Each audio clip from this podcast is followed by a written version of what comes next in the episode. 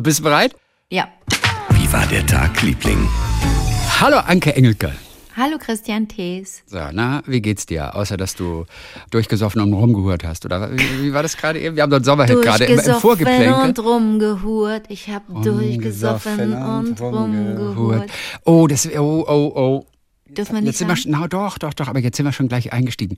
Ich habe gleich eine Geschichte, die ist nichts für schwache Nerven und auch nichts für unter 15 oder unter 14. Das ist Oh, X-rated sozusagen. Und, wir, und FSK, ist, es sind Teenager. ja, FSK 14. Kleiner Scherz. Also, FSK ich habe 14, okay. ich hab eine Geschichte, Kannst du das rauspiepen ist- und dann nur als, als nee, da als müsste ich ja, da müsste ich ja, die? Geschichte ist bestimmt 10, 11 Minuten lang. Ei. Und ich müsste 10, 11 Minuten fast piepen. Nein, so viel natürlich Ui, nicht. nee, nee, aber okay. das ist, ich, na, das, na, hm. Jetzt haben wir schon so versaut angefangen. Und meine Geschichte nachher ist harter Tobak für junge Seelen. Also vielleicht können wir das als Hidden Track einfach machen. Ja, würde ich auch vorschlagen. Genau. Und ich habe äh, vielleicht äh, von meiner Seite aus eine ganz kleine Geschichte, die ich dir schon eigentlich seit Wochen erzählen möchte, weil die ist ganz süß. Die ist richtig schön für alle. Okay, okay. Die ist von den Tiny Love Stories der New York Times in ein paar Zeilen, ich glaube nur 150 Wörter oder weniger sogar, kleine Liebesgeschichten. Liebe etwas weitergeführt. Ne? Also nicht unbedingt so nur Mann, Frau und so. Und die ist von David Powell. Und die ist wirklich süß. Und er hatte eine Frage an seine Großmutter. Da war er acht Jahre alt. Was ist das Geheimnis des Lebens? hatte seine Großmutter gefragt. Und die beiden waren gerade am Erbsenpoolen unter einem Baumwollbaum in Alabama, wie es hier heißt. Ist So. ach, Baumwolle wächst an Bäumen. Ich dachte an Sträucher. Ja, das stimmt. Aber hier hieß es a cotton tree in Alabama. A cotton tree in Alabama. So, und da sitzt er also mit seiner Großmutter und fragt sie, Oma, was ist das Geheimnis des Lebens? Und sie holte dann eine, eine Zigarette, so eine Camel ohne Filter aus der Hosentasche ihres Flower Sack Dresses, ihres Mehlsackkleids, was auch immer das ist. Und er schreibt, plötzlich war die Zigarette da. So wie Magie. Er hatte das wohl vorher noch nie bei ihr gesehen. Und sie zündet sie an mit seinem Streichholz und nimmt einen tiefen Zug, lacht ihn verschmitzt an und flüstert ihm dann ins Ohr, probier alles aus. Ja. Und ich fand es so süß, dass, dass dieses Bild der Großmutter, das er so noch nie gesehen hatte, aber plötzlich nur aufgrund dieser Frage holt sie ihre Zigarette raus. Wahrscheinlich hat sie vor dem Kleinen noch nie geraucht und, und, und nimmt einen tiefen Zug. Und dann dieser Satz, probier alles aus. Die ist süß, ne? ja, das ist schön, aber da sind wir zwei natürlich schon raus, weil wir so, weil wir so, so, so Ja, was? langweilig sind und nicht alles ausprobieren. Ja. Na, aber ausprobieren, ja, ja gut. So ein Sch ja, sowas probieren wir halt nicht aus. Rauchen habe ich probiert, war nicht meins. Oh, Alkohol Rauchen, habe ey. ich probiert, ich hab war mit, nicht meins. Ich habe mit fünf meine erste Mentholzigarette probiert.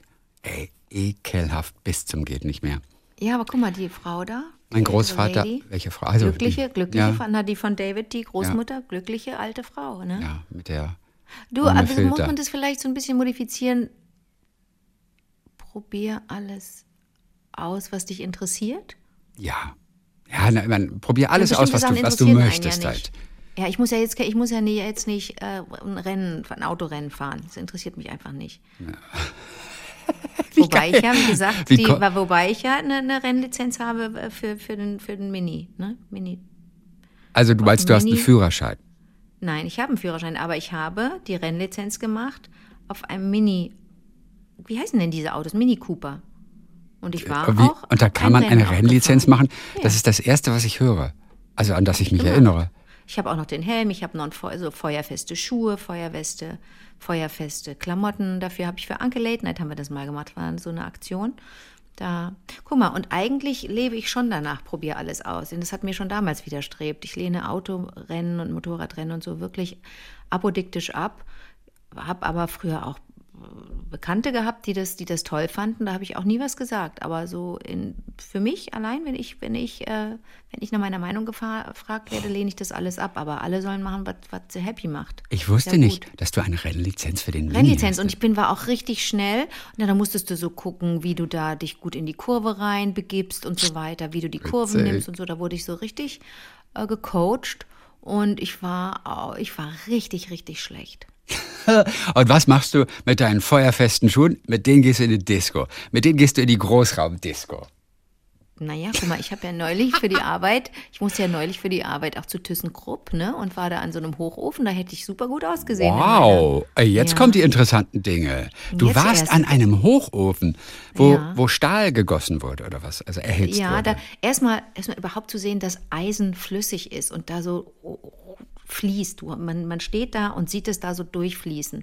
Man denkt, warum explodiert hier eigentlich nicht alles? Ich stehe doch quasi auf einem Vulkan. Das sind, das sind 2000 Grad, weißt du? Also an dem, einen, an dem einen Gerät stand 1475 Grad oder so. Und an dem anderen war es dann noch heißer, hat mir da so ein Superprofi alles erklärt. Denn ThyssenKrupp ist sich durchaus dessen bewusst, dass die ähm, ganz schön viel dazu beitragen, dass es so viel CO2-Emissionen in Deutschland gibt. Nämlich ganz genau dieses große Areal der ThyssenKrupp da in Duisburg, 2,5 Prozent der CO2-Emissionen in Deutschland äh, kommen von ThyssenKrupp. 2,5 Prozent ist eine hohe Zahl. Und natürlich, die sind ja nicht blöd, die müssen das sofort ändern. Das dauert nur alles und Wasserstoff als Alternative ist so teuer und dafür sind wir hier in Deutschland noch überhaupt nicht gerüstet, dass, dass wir genug, dass wir nachhaltig genug ähm, Energie erzeugen. Das kriegen wir ja überhaupt nicht hin, wir Trottel. Und wie tief Und unten damit, ist diese heiße Masse? Also reden wir von 20 Meter unter dir oder, oder 50 Meter unter dir? Anderthalb Meter. Anderthalb mir. Ich Meter. stand da und dann sagte er, stopp, nicht weitergehen. Wenn Sie jetzt da drauf gehen, dann schmelzen die Gummisohlen an Ihren Schuhen. Und wir hatten auch so spacige Anzüge an, so silberne, äh, wie, weiß ich nicht, ich fühlte mich schon wie so ein sehr, sehr Hammer. wichtiger, äh, unförmiger Astronaut. Habe ich dir schon mal von Ulla Lohmann erzählt? Ulla Lohmann. Ulla, Ulla Lohmann ist Fotografin, Abenteurerin und Vulkanologin. Und Mhm. die war auf äh, Vatunau, heißt äh, diese Insel da. Sie war. Mhm. Wo, wo, wo in als, der Karibik? Als, ich glaube, als erster Mensch war sie im tiefsten Punkt der Erde. Die ist also Jesus. runtergestiegen in einen Vulkan. Oh mein und Gott. sie hat ihr einjähriges Kind mitgenommen. Was? Ich weiß, Ulla ist der absolute Knaller. Ja, und es gibt großartige Fotos. Ist das nicht zu und es gefährlich gibt für so ein kleines Ding? Nee, also das ist, also es ist nicht ungefährlich, aber die Risiken sind natürlich kalkuliert. Und es ist so krass, die sind da in einem Vulkan und da ist ein kleines Zelt aufgeschlagen. Aber der Kleine liegt in einem Schlafsack neben dem Zelt und schläft. Und hinten siehst du den Vulkan sprudeln. Also gehst ja kilometerweit runter in diesen Kessel. Und irgendwo kannst du auf halber, halber Ebene Station machen. Und, und da schlief der Kleine. Es ist eines meiner allerliebsten Bilder. Okay, ich notiere es mir gerade. Ähm, Sag mal, aber wo hochlege. ist das? Das ist auf, auf ha ha irgendwie eine hawaiianische Insel. Äh, diese Insel heißt Vanuatu. Vanuatu. Vanuatu. Vanuatu. Und sie liegt. Oh, das klingt, das habe ich auch schon mal gehört. Vanuatu.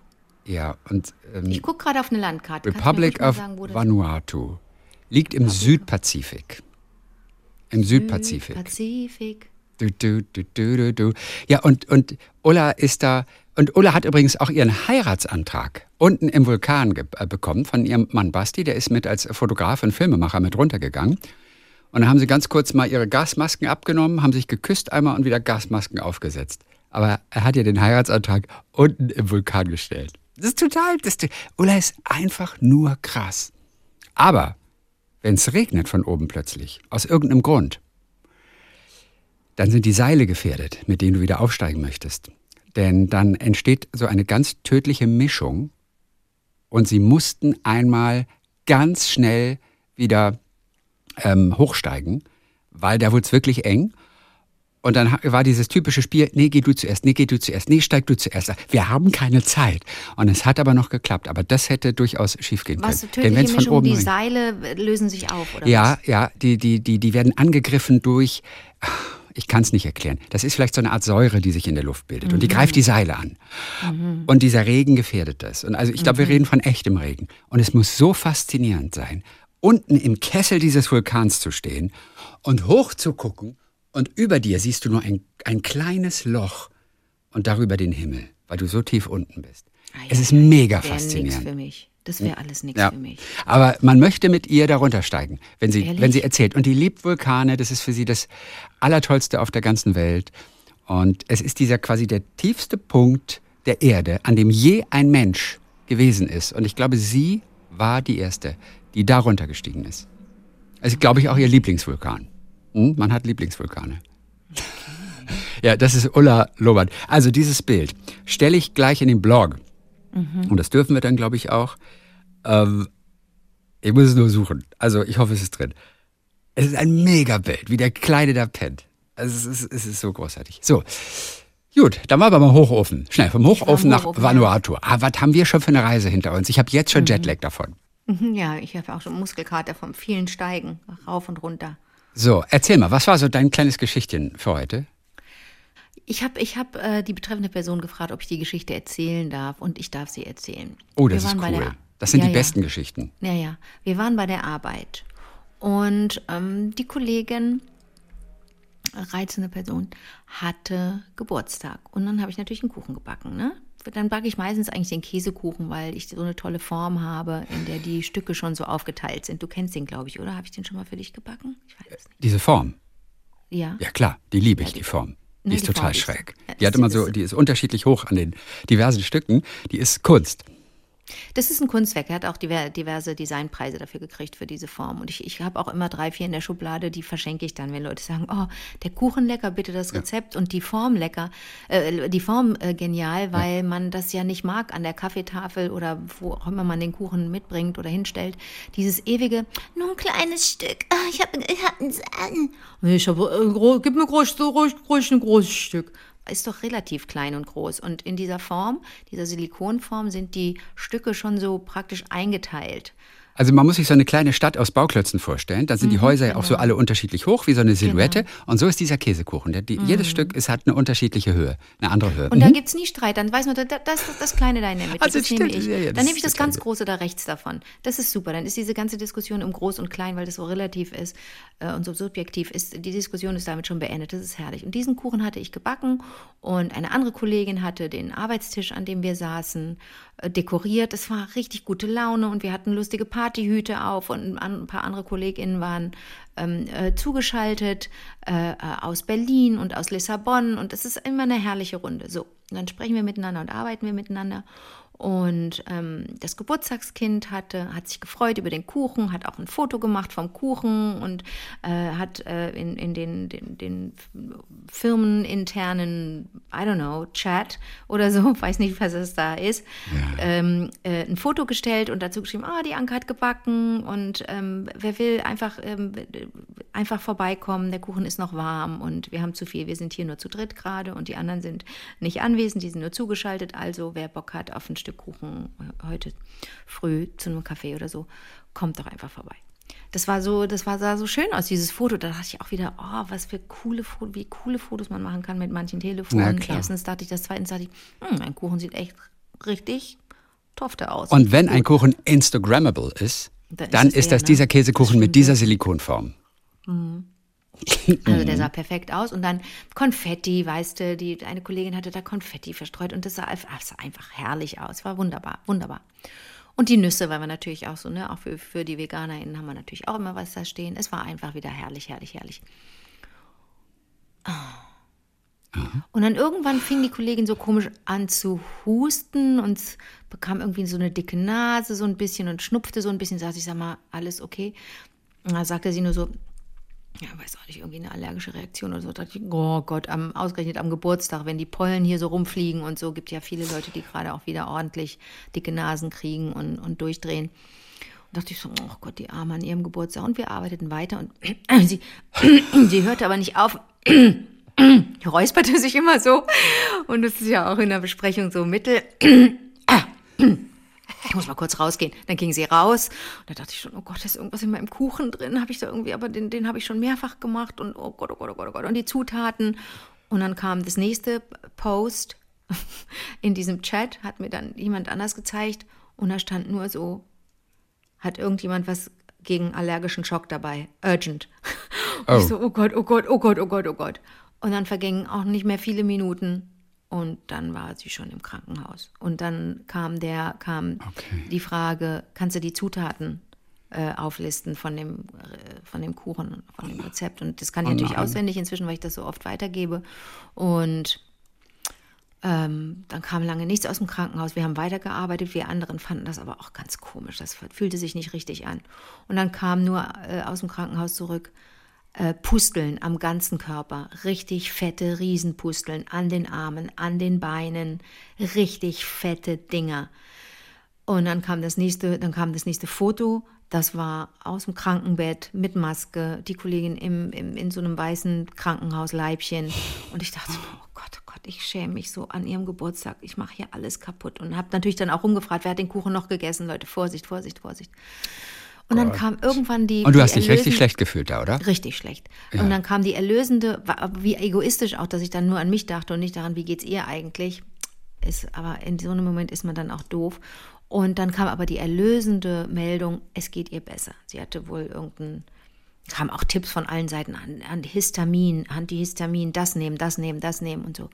Im Krankenhaus wurde alles richtig gemacht und Beine und Arme wurden gekühlt und sie sagt, äh, sagt äh, später auch, das war übrigens das Beste, das Kühlen der Beine und der Arme.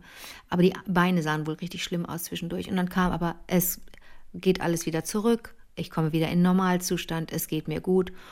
Und da waren wir alle so erleichtert. Und dann kam die nächste Nachricht und die lautete, und da war sie schon so ein bisschen außer Atem. Sie war dann wieder zugeschaltet, ja. Ja. Äh, Und dann dachte ich noch so, oh Gott, jetzt ist sie so außer Atem. Was ist denn da los? Was hat sie denn jetzt? Ja, also es ist jetzt erwiesen, es ist erwiesen, dass es nicht an den Inhaltsstoffen des Kuchens liegt. Und ich so, oh Gott, die stirbt mir gleich da weg. Es ist nicht am Kuchen, es muss irgendwas, es ist wahrscheinlich mein, mein Kleid. Und wir alle so, wie das Kleid. auf. Und in dem Moment geht die Tür auf und dann steht sie im Raum und ist zurückgekommen. Diese tolle Frau an ihrem eigenen Geburtstag, Kuchen gegessen, neues Kleid angezogen, ins Krankenhaus gekommen, kommt zurück, setzt sich zu uns und sagte so, Leute, das könnt ihr nicht glauben, was, was, was, was das jetzt gerade auch wieder für ein Ritt war. Wir wissen jetzt noch nicht hundertprozentig, woran es lag, aber im Krankenhaus war man sich sicher, weil das ein bodenlanges Sommerkleid war. Wir tragen ja gerade eher wegen der Hitze so ein bisschen leichtere Klamotten. Ja. Äh, Dass es an diesem Kleid lag, das sie vorher noch nie getragen und noch nicht gewaschen hatte. Und es, das habe ich jetzt schon häufiger Oh. gehört und ich habe nochmal nachgelesen. Es gibt sogenannte Kontaktallergien. Ich weiß nicht, ob du sowas schon mal hattest, eine Kontaktallergie. Ist Man weiß es zumindest nicht. Ne? Manchmal kriegt man es nicht mit, aber bei ihr war es ja nun wirklich überdeutlich. Und es gibt sogenannte Textildermatitis. Und das kann daran liegen, es gibt äh, um die 4000 Farbstoffe, ne, die äh, aus diesem Riesenpool wird geschöpft, wenn Klamotten gefärbt werden. Und davon ist die Hälfte, äh, sind die Hälfte Azo-Farbstoffe, AZO, Azo-Farbstoffe. Und es gibt sogenannte Dispersionsfarbstoffe, die gehören dazu. Die machen irgendwas. Die, die, die- das ist im Grunde wie klein gemahlenes Plastik, äh, so Polyester zum Beispiel, äh, um die Farben auch festzumachen. Ne? Die werden dann hinzugegeben in diesem Färbungsprozess, damit die Farbe auch bleibt in den, in den, Ja. ähm, in den Textilien. Ne? Und das kann natürlich durchaus sein, dass da irgendwie ein Mittelchen drin war, ein Färbungsstoff oder irgendwas, auf das sie dann so extrem reagierte. Wirklich extrem. Auch, dass man so dachte, eieiei, der ganze Körper ist betroffen, das ist ja der Wahnsinn. Es war allerdings ein kurzärmeliges Kleid, deswegen wunderte mich das so mit den Armen, dass auch die voller Pusteln waren.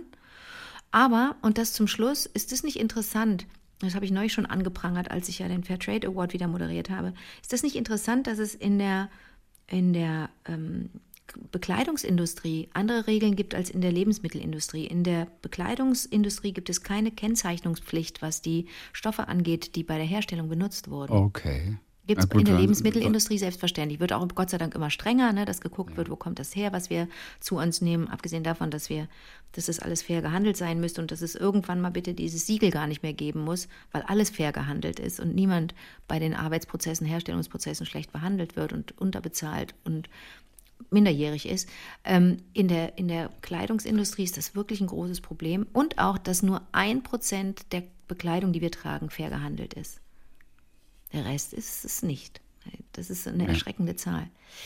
Äh, aber das fand ich. Oh Gott, ich das muss man erstmal rausfinden. Ja, na klar. Und, das, und, das, und ich war so beruhigt, als es ihr dann besser ging. Und sie hat dann auch ihren Geburtstag noch herrlich gefeiert und am nächsten Tag auch gesagt, wunderbar, alles klar, super, super. Aber das nur mal ähm, vielleicht als, als, als, als Nachricht an alle, ne? Vorsicht, wenn man was, wenn man neue Klamotten hat, ist ja sowieso grundsätzlich immer besser, Secondhand zu kaufen. Das ist ja dann schon x-mal gewaschen im Idealfall oder Klamotten weiter verschenken oder so, was man ja mit Kinderkleidung und Babykleidung automatisch macht. Das ist ja die beste Kleidung, die, die du von jemandem anders kriegst, der, dessen Baby rausgewachsen ist. Ähm, aber bei Erwachsenenklamotten ist es ist das manchmal gar nicht so einfach. Äh, man soll die ja immer waschen, wenn, bevor man sie das erste Mal auch, trägt. Ne?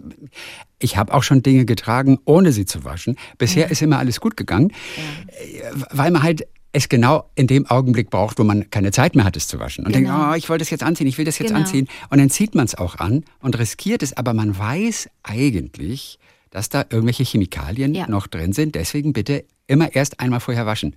Aber man macht es nicht immer. Ich bin sogar mal in einem Bekleidungsladen gewarnt worden, weil ich sagte, mein Gott, die liegen hier aber auch tipptopp, die T-Shirts, wie die gestapelt sind. Und dann sagte mir, glaube ich, eine Verkäuferin oder ein Verkäufer, ich weiß es nicht mehr genau, ist wirklich schon lange her, naja, da sind ja so Bügelhilf, nee, nicht Bügelhilfe, das ist nochmal was anderes, aber da sind ja Stoffe drin, die dafür sorgen, dass die Klamotten so herrlich aussehen im Regal, wenn sie gefaltet sind. Ach. Ne? Und das musst du auch alles erstmal rauswaschen, natürlich. Okay. Und ähm, da kommt jetzt der Appendix zu meiner Geschichte, dass ich. Ähm, der äh, Appendix, hört, hört. Der Anhang. Der, ja, der Blinddarm. Der Blinddarm. der Blinddarm noch zu deiner ich Geschichte. Ich war letzte Woche auf einem Konzert, Chrissy, und ich möchte das mal rausgeben an alle, die manchmal so sagen: Ich brauche jetzt wirklich Musik, äh, die ich hören kann und bei der es mir schon während des Hörens besser geht, weil ich gerade in einem Loch bin, weil ich gerade irgendwie down bin. Und ich habe als aber keine Lust auf, auf Dancing und Disco. Ich habe oder, oder Hip-Hop auf irgendwas Anstrengendes, was so, wo man hinhört auf die Texte, sondern auf etwas, was einfach. Und Klassik mag ich auch nicht und Jazz ist mir zu anstrengend. Da habe ich genau das Richtige für euch. Ich war zum x-ten Mal auf einem Konzert von der Band, eine norwegische Band, die heißt Kings of Convenience. Ah ja, Kings of Convenience. Mein Freund Ali war auch da neulich in Berlin. Ehrlich? Hat's geliebt, na klar. Na klar, du, das ist ja, das ist wie so ein Friedens, äh, Friedenshappening eigentlich. Da haben sich alle gern. Das ist ganz verrückt. Also wenn nicht noch so ein bisschen Post-Corona wäre, würden eigentlich da alle miteinander schlafen. Also das war, war einfach wunderbar. Im Tanzbrunnen Open Air ist sowieso immer toll, ne? Und dann auch zu wissen, es wird auch nicht lang. Ich bin mit dem Rad hingefahren, auch wieder eine ellenlange Strecke, egal. Äh, auf der anderen Rheinseite ist das, ne? Also gegenüber vom Dom. Und ja. ähm, du, du, darfst aber nur bis um 21 Uhr live da spielen, weil sich sonst die Anwohner beschweren, dass es zu laut ist. Da gibt es eine Regelung seit langem da für den Tanzbrunnen.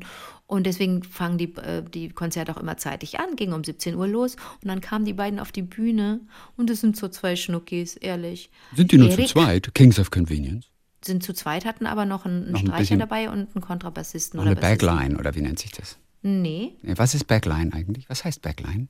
Das, ja, das ist nicht das, was, was, was Front ist. Ja, vielleicht heißt es doch Backline. Aber, will, aber gehören Musiker zur Backline? Ja, na, ja. Oder nur die Instrumente? Nee, was ist nochmal Backline?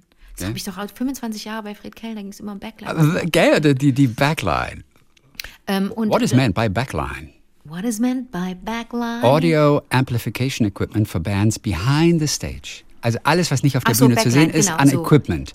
Ne? Genau. Also wenn, irgendwelche wenn Verstärker der Seite, zum Beispiel oder ja, Synthes. Mhm. Den ja, Sound Engineer an der den Sound Engineer ja. an der Seite, in unserem Fall Martin, der dann für die in, für den In-Ear Sound äh, zuständig ist. Und dann habe hab ich, weiß ich noch, dass ich immer zur Seite gewunken habe und irgendwie, eigentlich ist der In-Ear Sound immer gleich eingestellt. Du willst immer in der gleichen Mischung, immer in derselben Mischung, Entschuldigung, bei jedem Konzert deine Stimme im Verhältnis zu den Instrumenten, zu den anderen Stimmen. Du hast eigentlich für dein In-Ear immer dieselbe Einstellung. Da muss man eigentlich während des Konzerts nicht mehr dran rumschrauben. Und doch steht da an der Seite der Monitormann und der, der hilft dann nochmal. Und wenn du dann zeigst du auf ein Instrument und zeigst mit dem Daumen nach oben oder nach unten, das heißt, mhm. Daumen hoch heißt übrigens auf der Bühne nicht, ist super, sondern mehr. lauter, wenn, lauter. Wenn du sagst, super, ist ja beim Tauchen, glaube ich, ähnlich. Wenn Dreh du auf. meinst, ist super, musst du wirklich ein, ein Pupslochzeichen machen. Ah, für ein also O so ein, für okay. So ein O, genau. genau. Und äh, also insofern, okay, Backline. Nee, dann stimmt es das nicht, dass die noch Backline haben, sondern die haben dann noch einfach eine. Nee, Rhythmusgruppe ist dann auch nicht. Naja, auf jeden Fall ein einfach noch eine Streicher. Band. So, naja, zack. das ist keine Band, wenn es zwei Leute sind. Streicher. Begleitung, musikalische Begleitung. Musikalische Begleitung. Und ähm, Alan Oye und, und er, meine Uhr piepst immer zur vollen Stunde. Die habe ich, die habe ich, die habe ich jemandem gemobst, ja? Warum piepst die immer zur vollen Stunde? Das Ärgerlichste nicht ist, dass es jetzt zum Hörgenuss nicht passt. Weißt du? Alle gucken jetzt auf die Uhr und es ist vielleicht 20 nach, 12 nach, es passt nie.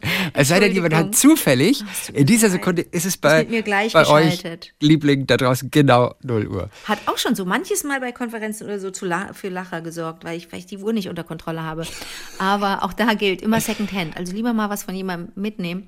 Äh, oh, ähm, ich wollte ja immer schon eine, eine Armbanduhr haben und äh, die ist es jetzt geworden. Die ist auch super cool. So, ähm, blablabla.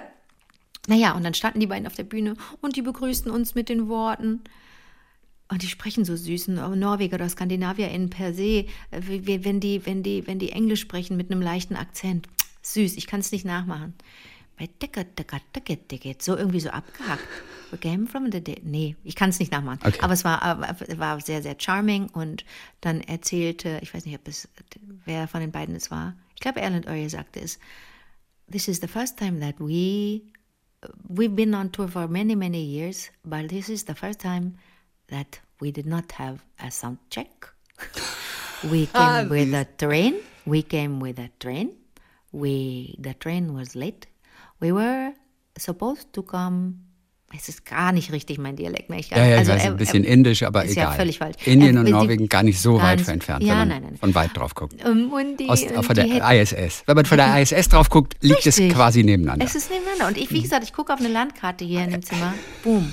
Super close. Ähm, und dann Vanuatu. sagte er, ja, normalerweise hätten wir vormittags ankommen sollen oder mittags hätten wir noch entspannten Soundcheck machen können, aber wir sind mit dem Zug gekommen und deswegen sind wir erst vor einer Stunde angekommen. Und ähm, es gibt keinen Soundcheck. Das erste Mal in unserer Karriere. Wir sind schon wirklich viele, viele Jahrzehnte unterwegs. Ich, ich höre, ähm, ähm, ehrlich gesagt, Kings of Convenience auch schon seit mindestens 20 Jahren, vielleicht sogar seit 30 Jahren. Und ähm, dann sind die ohne Soundcheck auf die Bühne und mussten während des ersten Stückes oder vor dem ersten Stück schon, schon ihrem Sound-Engineer auf Norwegisch sagen, was sie da auf dem Monitor haben wollen. Das war schön. Mehr Gitarre vom anderen, nee, weniger Gitarre, mehr von meiner Stimme und so. Und das alles auf Norwegisch. Das war einfach richtig, richtig schön. Und dann vor allen Stimmt, klingt wie Sprechgesang. Man versteht sie ja nicht. Deswegen, die könnten es auch so einbauen, als so eine Art Sprechgesang. Die könnten eigentlich statt des Originaltextes auf Englisch, könnten sie auf Norwegisch die Anweisung an den Sound Engineer Ja. einfach singen und keinem wird's auffallen. Und ich so, geiler neuer Text, geiler neuer Text, kann den Ja. jemand mal übersetzen? Und die singen auch so süß auf Englisch. Und das allererste Stück begann aber so, dass sie auf die Bühne kamen und frenetisch bejubelt wurden. Aber ganz viele standen noch an den Getränkeständen. Das, war ein, das waren riesige Schlangen. Ich, wie gesagt, hatte mein T-Shirt schon vorher schön gekauft, wollte es übrigens an dem Geburtstag der Kollegin anziehen. Und habe dann noch gedacht, nee, ist ja noch nicht gewaschen. Wie so ein Foreshadowing. Als hätte mein T-Shirt oder ich es schon geahnt, dass da noch was passiert mit einer Kontaktallergie. Und ähm, dann, dann sagten die, dann fingen die schon an zu spielen und die sagt, ähm, not everybody's sitting. Also ich sehe, wie wir sehen, es sitzen noch nicht alle. So we'll just start playing. Wir fangen an zu spielen and we'll make a super long intro. Also machen wir ein super langes Intro, bis ihr alle sitzt. Wurde gesessen? Ja, Ich liebe Sitzkonzerte. Ich liebe Konzerte, auf denen man entspannt ich glaube, nach, nach dem ungefähr siebten oder achten Stück haben sie gesagt, so, und jetzt kommt doch mal alle nach vorne. Und dann, Okay. hier, Mutti trägt ja äh, konsequent Maske. Ich hatte sie im Sitzen dann äh, abgenommen, Ja. weil die Abstände groß genug Genau. waren und neben mir so tolle Leute saßen, die auch verantwortungsbewusst äh, nicht mir ins Gesicht husteten. Und ähm, dann, als wir nach vorne gingen, habe ich es wieder angezogen, was natürlich auch ätzend ist, weil es nichts Schöneres gibt, aber da haben wir schon mal drüber gesprochen, Ja, als ja, ja. auf einer Bühne zu stehen, zu, ne, bei, bei, bei, bei Dar Darwin Dees hatte ich das auch neulich, dass niemand gesehen hatte, dass ich textfest bin, dass ich echt sicher Ja. im Sattel bin, ja. Aber ähm, das, da müssen wir jetzt alle noch ein bisschen durch und für mich ist ja Maske das Beste, die beste Erfindung seit Pürierstab. Na klar, alle kriegen wieder Corona gerade zurzeit. Und äh, zwar zum zweiten Mal. Zweite Runde. Immer wieder einsteigen, immer wieder mitmachen. Die Sommerwelle ist da. Aber ist ja du, Hammer. aber du bist, äh, Noch bisher verschont. gibt- du bist echt Corona-frei bis jetzt. Wahnsinn. Bis jetzt, ja. Okay, Christi, das wollte ich dir nur erzählen. Erstens die Kontaktallergie, cool. zweitens Kings of Convenience. Einfach mal, wenn Ja. jemand Bock hat auf softe Musik mit sweeten Texten, jetzt nicht überhaupt, aber meine Adjektive alle so dumm Englisch, ähm, auf, auf ruhige Musik, die entspannt ist. Und Also was meinst du mit ruhiger entspannt- Musik? Also so sweete Musik meinst du? Ach Mano. Was denn? Und einfach reizende, das sind auch so reizende Menschen. Man möchte die also so einfach so ab, lecken. So süß sind die. Und ähm, sind auf Tour, aber jetzt ist, glaube ich, dann auch, jetzt sind sie durch Deutschland durch, leider. Das bringt jetzt auch nichts, das zu empfehlen. Aber auch das alles aufschreiben. Ich mache das ja so. Ich habe ja in, in, in meinen diversen Büchern, Notizbüchern und so weiter auch in meinem Lieblingsbuch hier, Lieblingbuch, habe ich äh, hinten auch eine Liste To Do, Konzerte, die ich sehen will, Theaterstücke, die ich mir ansehen will, das nächste Mal, weißt du, was ich verpasst habe oder was so toll war, dass ich es wiedersehen will. So wie Barock, das Theaterstück, in das ich auch eine Freundin mitnehme, die jetzt die, den Podcast zuletzt gehört hat und gesagt hat, klingt ja, super, ja. Barock in Bochum am Schauspielhaus, muss ich sehen. Und Kings of Convenience gehe ich nächstes Mal auch wieder hin. Wie läuft ja. denn dein Tag, Liebling? Ich schicke dir ganz kurz ein paar Bilder einmal von Ulla. Ulla aus dem Vulkan. Ja, Chrissy, Ulla aus dem ich Vulkan. dich nebenbei, während, während ich das suche, Ja. kannst du mir bitte sagen, ob du, wann du das letzte Mal auf einem Live-Konzert warst? Das habe ich dich neulich schon mal gefragt und die Antwort vergessen. Äh, ja, also das war vor vier Wochen ungefähr oder vor drei Wochen. Also ich Ach, war gestern. Abend, gestern Abend war ich in der Oper. Oh, Chrissy. Gestern Abend war ich in Tosca. Vorvorgestern Oh Gott. Abend war ich auch in der Oper. Da, di, da, da, da, da, da, da, genau, da, da war ich bei Roberto Dever- Devereaux. Nie Das ist ein, ja, so so ein, das ist aus dem englischen Königshaus, so eine Geschichte mit Elisabeth I. Und äh, der heißt äh, Ro- Robert Devereaux. Damals Warte, war man warte, auch warte, mit den ganz langsam. Franzosen. Du warst, ich habe, äh, jetzt habe ich einen Satz verpasst. Du warst in der Oper. ja, In welcher war- Stadt? in Karlsruhe. In Karlsruhe. Und heißt gestern Abend Tosca. war ich in Tosca. Vorvorgestern Abend war ich in Roberto Devereaux In welcher Stadt? in Karlsruhe. Ja. Und vor, vor, vor, vor, vor, vorgestern Abend war ich auch in Karlsruhe in der Oper. Bei Don Pasquale. Auch von Donizetti. Genau wie Roberto Devereaux. Okay. Ja. Dann Jetzt- Puccini und- ist aber ein Knaller. Puccini ist ja ein Hit. Tosca? Das ist ja ein Hit. Aber ist das da, da, da, da, da, da, Nein, da, das da, ist da? äh, Carmen. Das ist der Einmarsch der Okay, und was ist Tosca nochmal? Da gibt es auch so ein Ja, Fußballstadion. Tosca, Dings. das kann man, nee, nee, das kann man so nicht singen. Das ist Luciavan, Luciavan le Stelle, kann ich aber nicht singen. Und, äh, und äh, ihre große Arie ist Vissi d'arte. Ich lebe doch eigentlich von der Kunst und von der Liebe. Und jetzt muss ich mich mit diesen Gewalttätigen hier auseinandersetzen. Aber eigentlich ich lebe ich immer, doch in Tosca ist Vis- auch? Vissi d'arte, Tosca. Nee. Gibt es da nicht auch einen Hit? Nee. Ja, ja Vissi d'arte ist ein Hit. Aber du keiner, den ich singen. auch nur annähernd singen könnte. Was denn? Okay, das war also das Konzert, bei dem du warst. Oder, warte, Okay, ich lass mal kurz sehen. Vielleicht kann ich dir das kurz, äh, kann ich dir ganz kurz äh, vorspielen. Achtung.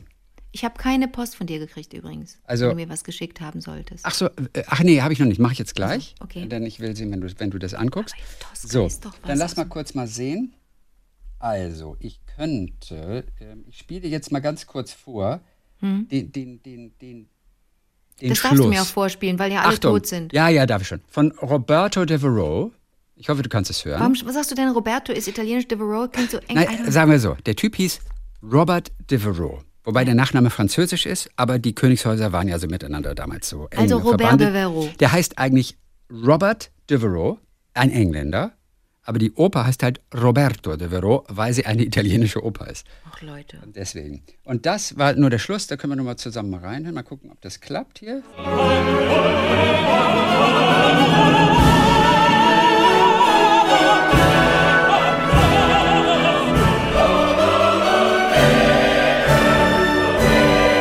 Jetzt achte gleich auf Elisabeth I., die kommt jetzt.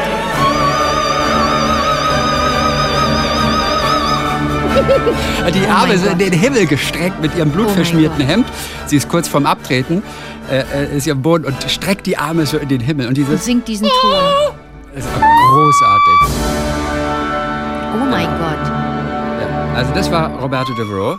Komm ich gar nicht mehr an den Ton. So, und, und dann kann ich dir noch ganz kurz, das ist Jonas Kaufmann in Tosca mit so einer kleinen Passage. Und das ist aber wirklich wunderschön. Luciavano und Stelle und es leuchteten die Sterne da oben am Himmel. Das ist auch sehr schön. Achtung, kurz noch hier.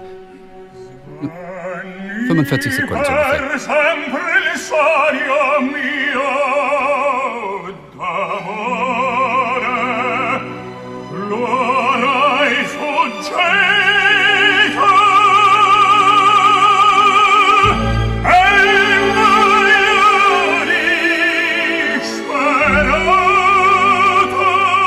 Disperato, er ist verzweifelt.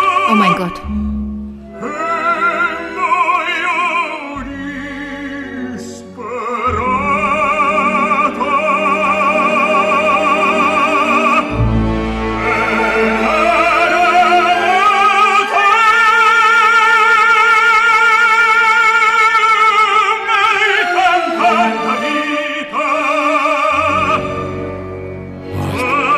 Das ist, das, das ist total berühmt. Ich krieg gerade schon wieder Gänsehaut. Das ist ja ganz Genau so. berühmt. Das ist eben einer, das kann man einer, nicht singen. ein, einer der Hits. Nee, das kann man nicht Das ist Das ist einer der. Aber wenn du dann in der ersten Reihe sitzt. Hast du? Ja, und ich saß in der ersten Reihe. Wie, dann guckst du auf- hast, dann du, hast du eine Goldmine? Nein, zurzeit gehen nicht so viele Menschen in die Oper. okay. Und die Oper ist so, na, ein Drittel leer. Bei Oh. einem Stück war sie zur Hälfte sogar leer. Gestern Abend bei Tosca war es allerdings sehr voll. Aber so, nicht alle wollen irgendwie in der ersten Reihe sitzen. In der ersten Reihe ist nicht der beste Sound. Ja, und da musst du auch der viel Gesang noch. Nee, gar nicht. Überhaupt so. nicht. Die Stühle Oh. sind so. Nee, ich finde die Plätze perfekt. Der Sound ist nicht perfekt, weil du hörst ein bisschen noch von dem Bühnenraum so. Mhm. Aber dafür singen sie halt ein paar Meter vor dir und du guckst einfach runter auf das Orchester. Mhm. Und ja, das ist ein, äh, großartig. Und das war Lucia von Le Stelle. Ja. Oh, klingt könnte dir noch Vissi Darte, wenn du willst. Ja, bitte. Äh, okay. Ich, ich finde das ja komisch, dass Stelle Sterne sind. Und Äh, das le, le, le Stelle. Le Stelle. Le Stelle. Una Stella. Una Stella. Una Stella. Und das finde ich klingt nicht nach Stern. Aber das Aber una nur Stella. aus meinem kleinen Hirn. Okay, Vissi d'arte. Okay, ich kann dir in der Zwischenzeit ganz kurz mal die Bilder von Ulla schicken. Die kommen jetzt. So, Ulla, die Vulkanologin, die ihr kleines Kind, und er war wirklich noch sehr klein, eins, zwei, drei, äh, mit dabei hatte. Und du siehst, wie er schläft. Er schläft im Vulkan. Ich kriege keine Bilder von dir. Nein, das Ah, kommt- da, kommt. jetzt. Okay. Okay, jetzt bin ich gespannt. Stelle, Ulla. Oh, wa- Kannst du die. oh, Bäh? Das glaube ich nicht. Da liegt dieses Kind und schläft. Ja, und äh, äh, hinten brodelt's. Das glaube ich nicht. Ja, hinten brodelt der Vulkan und der schläft einfach. Und in dem, auf dem nächsten Bild sitzt er und hat irgendwie eine Blume auseinandergezupft. Und macht, glaube ich, äh, macht gerade, glaube ich, groß in die Windel. Oder so Ja. sieht doch ein zufriedenes, kackendes Kind aus. Entschuldigung. Äh, äh, äh, äh, kotendes Kind. Abführendes Kind. Sag mal, ist das ein Wahnsinnsbild? Das schlafende Kind und. Ja, und das da ist Wahnsinn, gell? Ja, das sind Was sind halt denn da die. Temperaturen? Warum haben die denn überhaupt Klamotten an?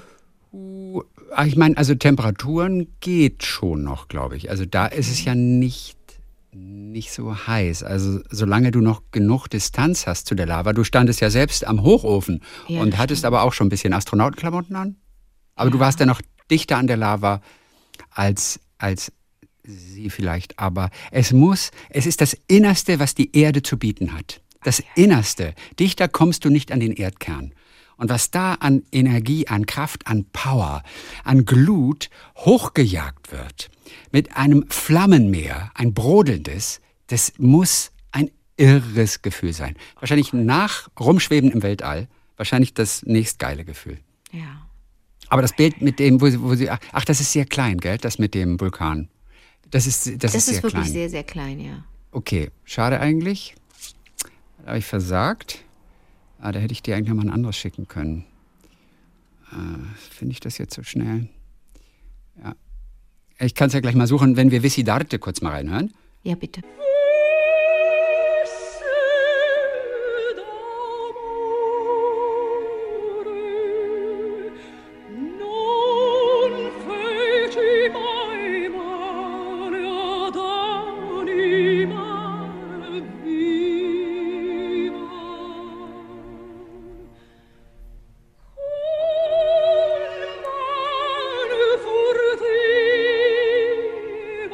Ihre Powernummer, weißt du, die sie hat.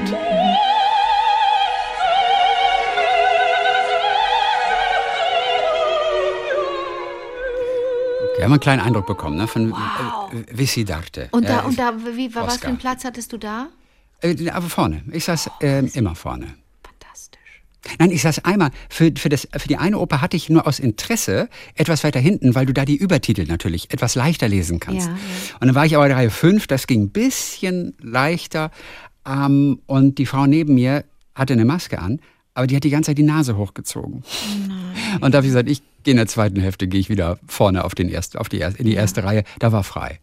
Ich hatte mich ganz bewusst für die fünfte entschieden und habe dann aber festgestellt, und der Vergleich war so toll, Mhm. dass in der fünften Reihe Stimme und Orchester etwas anders zusammengelaufen ist schon und vom Sound her etwas besser ist als direkt in der ersten Reihe. Ah. Okay. Trotzdem ist die erste Reihe total genial, aber der Sound ist weiter hinten etwas besser. Kannst du einmal noch in deine Mails kurz gehen? Ja. Denn da habe ich dir noch mal das Bild mit dem Vulkan, wo sie ein Foto bisschen macht, tief anders. unten im Vulkan, habe ich dir nochmal geschickt. Dass du das nochmal so richtig sehen kannst. Dieses brodelnde Lavameer, über dem sie da steht. Warte. Und ihr könnt es Ist im Blog anschauen auf wie war der Das Tag dauert ja immer wahnsinnig lang. De. Ist aber auch eine Strecke von Baden-Baden nach Köln, bis dann mal so ein Vulkan hier angekommen ist. Hast du es wirklich schon abgeschickt? Ja, ich schicke ich schick das jetzt Oh, nochmal. Ja, da war noch die andere Mail dabei. Ich, ich, Ich, ich glaube, dieses Bild ist sehr, sehr groß. Achso, deswegen- dann dauert das irre lang. So, Anke Engelke kriegt jetzt gerade nochmal was, ohne It Betreff. has not arrived yet. Wann, wann, ich wollte dich gerade fragen, habe dich schon wieder unterbrochen. Ja. Wann haben wir, wer ist das denn nochmal neu? Ich fiel mir auf, dass mich hier einer ständig unterbrochen hat. habe ich gedacht, so jetzt sage ich was. Vergessen. Ähm, wann warst du das letzte Mal in London? Wann war ich das? Ah, jetzt habe ich deine Mail bekommen. Wann warst du das Ja. letzte Mal in London? Oh, ich muss das jetzt. Das Ist ein lange Ding. her. Da steht, was hat die in der Hand? Eine Kamera? Eine Kamera und da fotografiert sie. Und der Basti fotografiert von außen, äh, wie sie fotografiert. Denn sie ist auch Fotografin. Was hat die alles an sich? Die hat einen Helm natürlich. Die hat, einen, die hat so einen Gurt mit ganz vielen Werkzeugen dran, ne? ja, Zum ja, Klettern? klar. Die braucht sie zum Aufsteigen, zum Klettern. Okay. Helm, Wie kann Klettern. man denn in einem Vulkan drin sein? Du, aber diese Farben und diese, diese, diese Form der Bewegung und das, was am Rand so noch nicht so gelb ist und noch nicht so knallerot, das habe ich auch in den Hochöfen gesehen. Oder ich war in, an einem Hochofen in, in Duisburg. Mhm. Witzig, gell? Stimmt. Hab ich eine auch gelbe gesehen. Hose und eine rotes, Un- äh, rote Jacke. Mhm. Ja, unfassbare Farben. Und diese Vorstellung zu wissen, da ist flüssiges Eisen, das hat mich da an dem Hochofen auch so, so wahnsinnig gemacht, dass ich kurz dachte, jetzt werde ich wirklich verrückt. Und dann natürlich auch die, die Aussicht darauf, dass wir uns dringend was überlegen müssen, denn wir können auf Stahl nicht verzichten. Ich meine, das ist das, was da hergestellt wird, Stahl. Weil in so vielen Dingen, die wir zum täglichen Leben brauchen, Stahl drin ist, können wir nicht von heute auf morgen das, da so ein Werk zumachen und sagen, Ende. Dann, ähm, ne, somit sind wir 2,5 Prozent der CO2-Emissionen in Deutschland auf einen Schlag los, wenn wir einfach ThyssenKrupp schließen. Was für ein Unsinn. Es muss ja weiterhin Stahl produziert werden. Aber das Wie ist die große Frage. Nicht Ja oder Nein, sondern Wie. Gut. So, jetzt habe ich noch die Geschichte, die Knallergeschichte. Oh, die ist aber nicht jugendfrei. Die ist nicht jugendfrei. Also deswegen verabschieden wir uns von Ja. allen, die Unter 18 sind. dann versuche ich das mal von vorne. Also ich habe Ist gelesen. es denn für mich okay? Denn ich bin ja auch so. Ja, eine- für dich so ist okay. So Ja, du liebst das. Aber nicht mit ab, abgehackten Sachen. Du liebst das. Weder- nein, um Gott, nein, so ist es überhaupt nicht. Ich habe das aus der Biografie von Marlon Brando. Oh mein Gott. Ich halte sie gerade mal hier rein. Marlon Brando, habe ich mal Und dass wieder du die auch reingelesen. immer in Hardcover lieber liest als in Softcover, finde ich. Songs My Mother Taught Me. Und ah, was für ein Songs schöner My Titel. Mother Songs Taught- My Mother Taught Me. So heißt die schön. Biografie von einem der größten Schauspieler aller Zeiten, Mm. Marlon Brando. Ist jetzt schon ein bisschen tot. Und er erzählte dann in diesem einen Kapitel, also es, es folgen einfach zehn Minuten und dann sind wir auch durch. Also Marlon Brando wohnte damals 75. Straße und 6. Avenue in New York. Und er hielt ständig Anrufe, so anonyme Anrufe. Die Frau, oder war eine Frau, stellte sich raus, meldete sich immer nicht. Und äh, er hörte nur dieses Atmen. Und er fragte dann immer, wer ist denn da?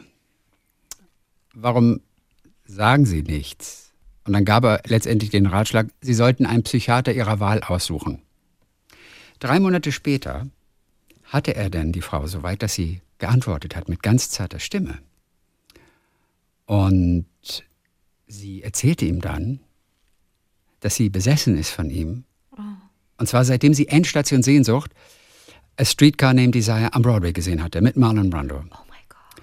Genau. Und er fragt sie dann, was sie beruflich macht. Und sie sagt, "Mm, ja, sie ist, sie ist kriminell eigentlich. Sie plant so Raubüberfälle, meistens irgendwelche Geschäfte, so Liquor, Liquor Stores oder sowas, Geschäfte, wo es Alkohol gibt und sowas. Sie plante immer das Ganze. Sie hat noch einen Freund, der weder hören noch sprechen kann. Und der darf immer die ganze dreckige Arbeit machen. Der steht mit einem Motorrad bereit äh, für, für die Flucht. So. Aber und der nach hört nicht, wenn sie ruft, schnell. Ja, ich weiß es nicht genau. Sie kommt halt angelaufen wahrscheinlich. Oder ich war, das wurde nicht weiter ausgeführt. Das ist ja schon ein Filmplot. Auf jeden Fall nach knapp drei Stunden erzählt sie ihm dann, dass sie zusammen mit einem Freund monatelang geplant hatte, ihn zu entführen. Nach Long Island. Und dort wollten sie ihn einsperren und, wie sie sagt, filetieren. Cannibalize you. Ich weiß. Und er ist sich nicht sicher, ob die Frau verrückt ist oder ob sie das ernst meint. Und er entscheidet sich aber für Letzteres denn. Denn sie kannte unglaubliche Details aus seinem Leben und auch aus seinem Tagesablauf. So.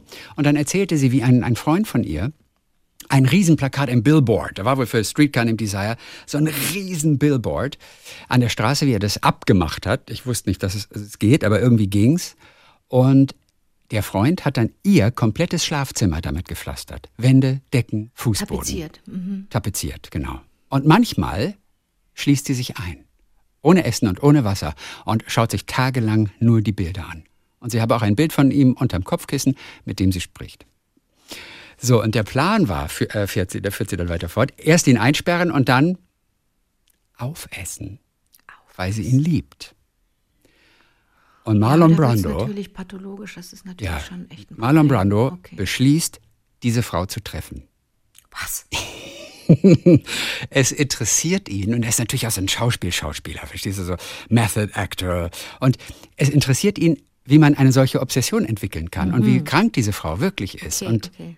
er lädt sie zu sich in die Wohnung ein. No way. Ja, er macht die Tür auf. Und er muss aber erstmal hat er wo die wohnt. Kette weiß davor. ja alles. Ja, genau. Aber erstmal die, äh, die Kette ist noch davor Mhm. und äh, er schaut dann erstmal, ob sie wirklich allein gekommen ist.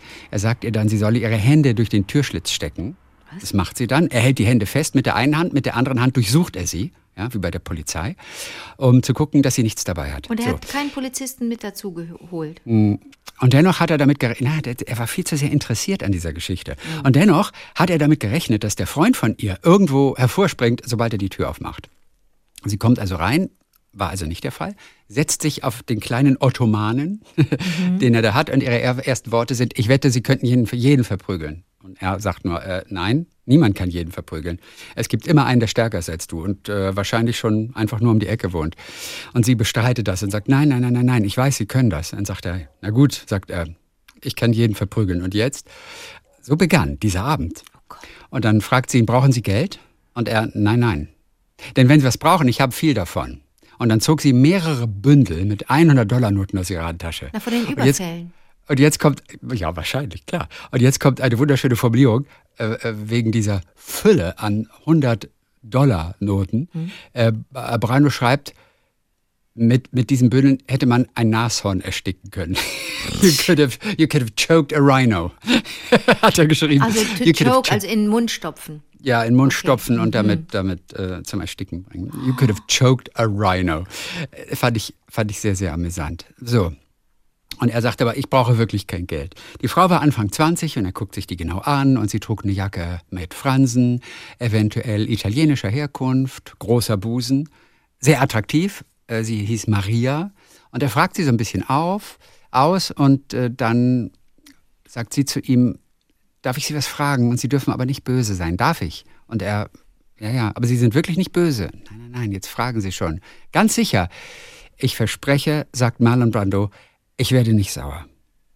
Dann sagt sie, kann ich Ihre Füße waschen? Jesus, er- das ist ja, was ist das Ja, denn? warum? Und sie einfach nur so. Hat, wer hat denn Jesus nochmal die Füße gewaschen? Und er überlegt, kommt gleich, und er überlegt und er zählt bis zehn und sagt dann, okay. Und sie holt warmes Wasser in eine Bottich aus der Oh Küche, Gott. fängt an, ihm die Füße zu waschen. Er ist ein bisschen verblüfft, hat auch ein bisschen Angst, findet es aber auch ein bisschen aufregend und ist sehr neugierig vor allem. Und er möchte einfach sehen, wie weit sie geht. Und er hat geschrieben, es gibt nichts Verführerisches, Faszinierenderes, als zu sehen, wie das menschliche Gehirn mit seinen Auswüchsen funktioniert, schreibt er hier. Und sie macht es auf so eine ganz heilige, vorsichtige Art und Weise. Und dann trocknet sie ihm die Füße mit ihren Haaren ab.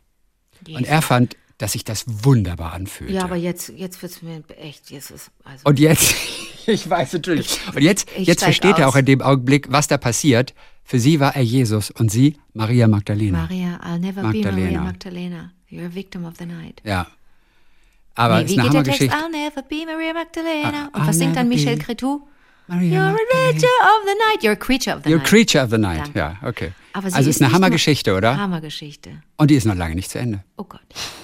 So, und dann passiert etwas. Als sie sich auf sein Bett setzt, da übermannt ihn etwas und es ist weder vernünftig, schreibt er, noch ist es rational, noch moralisch zu rechtfertigen. Er berührt mit seinen Händen ihre Brüste. Und er, ich weiß, schreibt er, ich werde jetzt ganz tief in ein Fass fallen. Und er wirft sie auf das Bett. Sie ist erschrocken, weil er so leidenschaftlich vorgeht und hat eben vermutlich gerade gedacht, mutmaßt er, dass Jesus Christus sie da gerade verführt. Und irgendwann schreibt Marlon Brando, bist du einfach nur noch lustgesteuert, der Penis hat ein Eigenleben, das Gehirn wird ausgeschaltet und er schläft mit ihr. Und sie sagt, ich sterbe, ich sterbe. Und er, nein, das tust du nicht. Du bist am Leben. Du warst noch nie so am Leben wie jetzt. Und sie hat einen Orgasmus. Und er sieht, dass sie noch Jungfrau gewesen ist. Marlon Brando, jetzt bist, du still, ne? Marlon Brando hat ein schlechtes Gewissen auf jeden Fall danach und fragt sich selber, wie er das tun konnte. Ein Mädchen verführen, das ihn für Jesus hält und das ihn mit Leib und Seele, vor allem Leib, äh, verspeisen wollte. Und er sagt zu ihr, du brauchst Hilfe. Und schlägt ihr einen Psychiater vor und überredet sie, zu einem zu gehen. So, ein oder zwei Wochen später ruft er bei dem an, ähm, denn er möchte wissen, ist das hier gefährlich? Und der sagt, ähm, es tut mir leid, ich kann nichts für diese Frau Natürlich tun. nicht, Die ist besessen so, ich dachte, von dir. Entschuldigung, ich darf mir nicht, dir nicht sagen, das ist, ich habe eine Verschwiegenheit. Ach so, ah, okay, gut, aber in dem Fall, ja, gut, aber er sagt, ich kann nichts äh, für die Frau tun. Die ist besessen von dir und der einzige Grund, warum sie zum Psychiater gegangen ist, das ist, weil du es ihr befohlen hast. Sie will keine Hilfe, sie will nur dich und da können wir nichts machen. So, und er fragt den Psychiater, ob sie das denn wohl ernst meint mit der Entführung oder ob sie potenziell auf andere Art und Weise gefährlich sein könnte. Und der sagt, naja, da bin ich mir nicht so ganz sicher, ähm, aber alles ist möglich. Man soll auf jeden Fall vorsichtig sein. Marlon Brando beschließt, diese Frau nie wieder zu sehen ist aber auch ein bisschen fasziniert von ihr. Nicht sexuell allerdings. Ruft sie Und- weiter an? Sondern aufgrund ihrer Verletzlichkeit und weil er auch ein bisschen Mitleid hat. Und dennoch weiß er, das kann so nicht weitergehen. Sie ruft monatelang wieder an, er weigert sich, sie zu sehen. Und wenn dann, sie telefonieren dann irgendwann, glaube ich, doch nochmal. Und er versucht aber auszuweichen und trotzdem gleichzeitig freundlich zu sein. Und dann fängt sie an, ihm Essen und teure Geschenke zu schicken. Und bittet ihn, wieder mit ihr ins Bett zu gehen. Nein. Klopft des Öfteren an seiner Tür und er tut immer so, als sei er nicht da. Und sechs Monate später entscheidet er sich für eine neue Taktik und sagt ihr am Telefon, ich möchte, dass du mich nie wieder anrufst. Du wirfst dein eigenes Leben, du stürzt dein eigenes Leben ins Chaos und ich bin zu Tode gelangweilt von dir.